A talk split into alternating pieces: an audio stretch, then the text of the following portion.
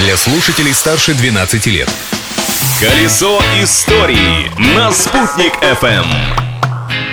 Всем большой солнечный привет! Сегодня 14 августа. Чем запомнилась эта дата, расскажу я, Юлия Санбердина. Праздник дня! Ежегодно во вторую субботу августа в России отмечается День физкультурника. Впервые праздник отметили в далеком 1939 году. Это был небывалых масштабов праздник, центром которого стал грандиозный парад на Красной площади. Несколько тысяч участников, идеальные тела и синхронные движения. Спортсмены не только маршировали, но и показывали гимнастические трюки, собирались сложнейшие человеческие пирамиды и даже устраивали театральные постановки. В организации этого шоу принимали участие лучшие сценаристы, композиторы и режиссеры Советского Союза.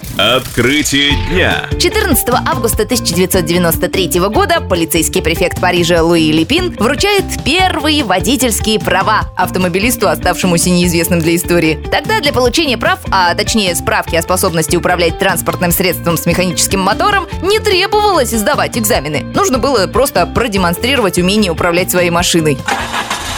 Были ли права у первого уфимского автомобилиста, доподлинно неизвестно, как и его имя и марка машины. Зато известно другое. Как только в Уфе появились автомобили, городская дума практически сразу обложила личный транспорт налогом в три целковых с мотора в год. Тогда же возник и первый запрет. Кататься на авто нельзя было в Ушаковском парке. Сейчас это парк Ленина, около Башкирского драматического театра. А после введения государственных номеров, номер первый в Уфе получила машина богатейшего лесопромышленника города господина Лаптева, который жил в особняке, в котором сейчас располагается музей Нестерова. Это был 17-сильный австрийский автомобиль марки Лаурин и Климент образца 1906 года. Прекрасная машина. Личность дня.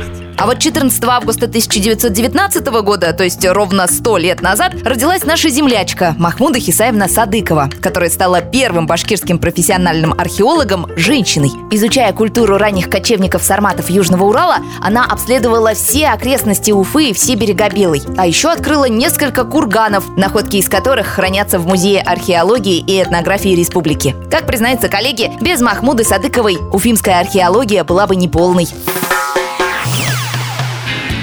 А чтобы сложилось полное представление об этом дне, нужно добавить, что 14 августа по народному календарю отмечается Медовый Спас. Самое время для нашего любимого башкирского меда. Всем приятного аппетита! Новая экскурсия по истории дня завтра, ведь в прошлом нельзя жить, напомнить его необходимо.